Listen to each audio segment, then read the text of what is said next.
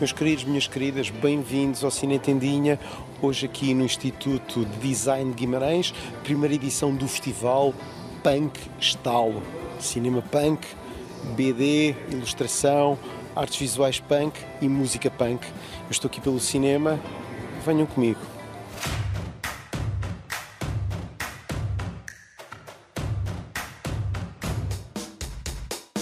E no primeiro ano, o Festival Estalo fez do punk a sua bandeira, pelo menos no cinema. No Instituto de Design, no começo deste mês, Guimarães sentiu o abalo e provavelmente ficaram implantadas raízes para um futuro do caraças. Sim, um grupo de vimaranenses criou este festival para reagir à pandemia. A ideia era misturar BD, ilustração, música e cinema. O cinema Rodrigo Areias, do Banda à Parte, teve honras de selecionador escolheu um duelo entre Edgar Pera e O Sangue. Nome. Nome. Ramon Bax, O que é que estava a fazer naquele sítio? a passear. A passear! O Cine Tendinha meteu-se à estrada e foi ao Minho sentir a pedalada deste festival no Vinho em Folha. O Rui Ramos, da organização, recebeu-me sem moche, mas muito bem. E a máquina de 35mm serviu para uma novíssima versão de Manual de Evasão LX94 de Edgar Pera. Uma versão com afinamentos do realizador a tempo da sua retrospectiva no Festival de Roterdão. E amigo Rodrigo Areias apresentou esta pérola dos anos 90. Bem-vindos ao Festival Estalo. Agora vamos ver o Manual de Invasão LX94, uma cópia arriscada e pintada à mão pelo próprio Edgar Pera, uma versão de 2012 eh, que só passou na retrospectiva de 2019 no Festival de Roterdão e agora vai passar aqui em Guimarães, por isso boa sessão.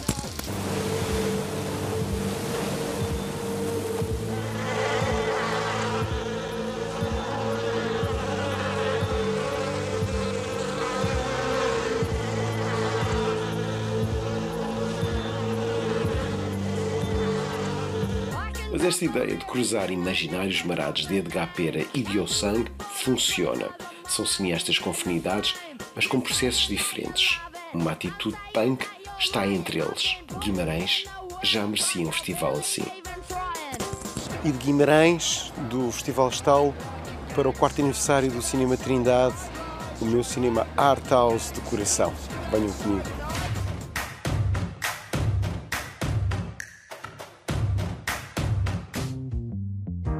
Era impossível ficar à parte dos festejos do quarto aniversário das salas do Trindade no Porto.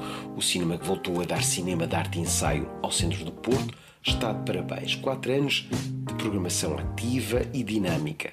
Festejos começaram logo quando houve a retoma das salas com estreias como Higiene Social, Entre a Morte ou A Voz Humana, o novo de Pedro Almodóvar, que escutou três vezes. Uma programação de celebração que durou até este mês e que se estende agora com o ciclo Don't Cry For Me Argentina, uma espécie de resposta ao Festival AR. Parabéns, Américo Santos, é o homem do Trindade. São quatro anos e houve uma festa. E está a haver ainda, não é? Sim, uma festa que se prolongou para além daquilo que era esperado. Foi uma festa. Pandemia oblige, não é? Sim, também foi uma, uma festa também meio interrompida, não é? Mas eh, foi interessante do ponto de vista da programação. Acho que conseguimos montar uma programação muito atrativa e no período da retoma foi extraordinariamente interessante em termos de adesão de público. Pronto, com filmes que também. eh, São escutadas. Sim, estavam na linha da frente, ou seja, não é habitual também eh, este, este desconfinamento eh, foi ligeiramente diferente do primeiro, porque no primeiro havia uma falta de filmes e agora havia bons filmes que ajudaram nessa retoma. E particularmente, assim, particularmente aquilo que nos interessou mais foi eh, este foco eh, com cinema, dedicado ao cinema argentino. Don't Cry For Me Argentina, como se chama, não é? Sim, é uma operação eh, de estreias com uma cadência semanal, ou seja, nós vamos estrear cinco filmes argentinos, tudo cinema contemporâneo.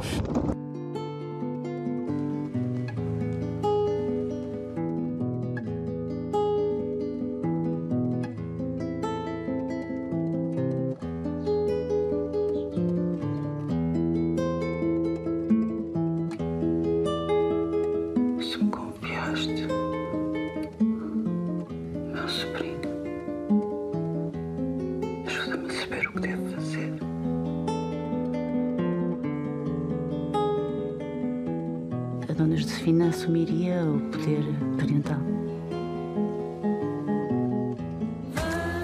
Para os próximos tempos, o último banho, cinema português de David Bonneville, é uma das apostas desta sala, especializada em programar como se de um festival se tratasse. Esta sala, com o carinho da qualidade da Europa Cinemas, deve depois rentabilizar o melhor de Cannes 2021. A Neto, musical de Leos Carrax, a partir da música dos Sparks, é de certeza um potencial esgota lotações. O sucesso do Trindade é o sucesso da luta dos cinemas de bairro.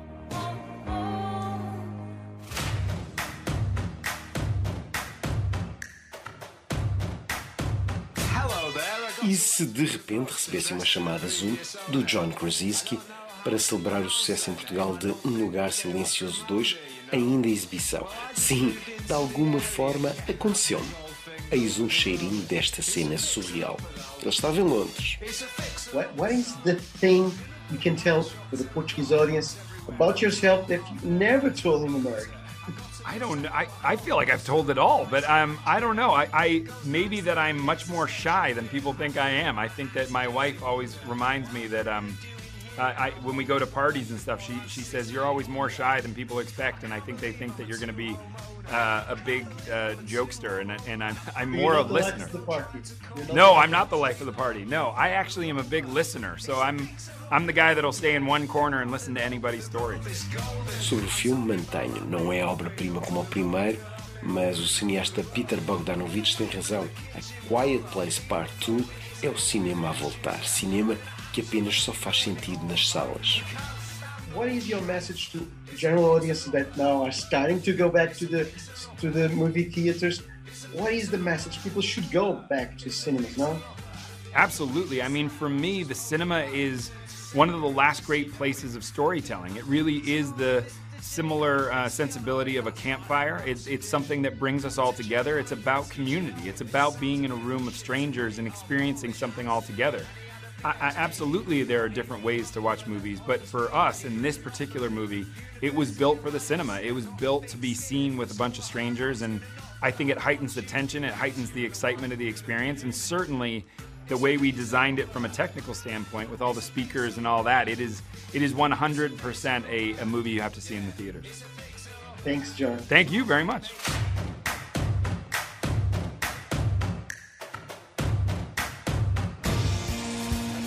Vá para fora, cá dentro.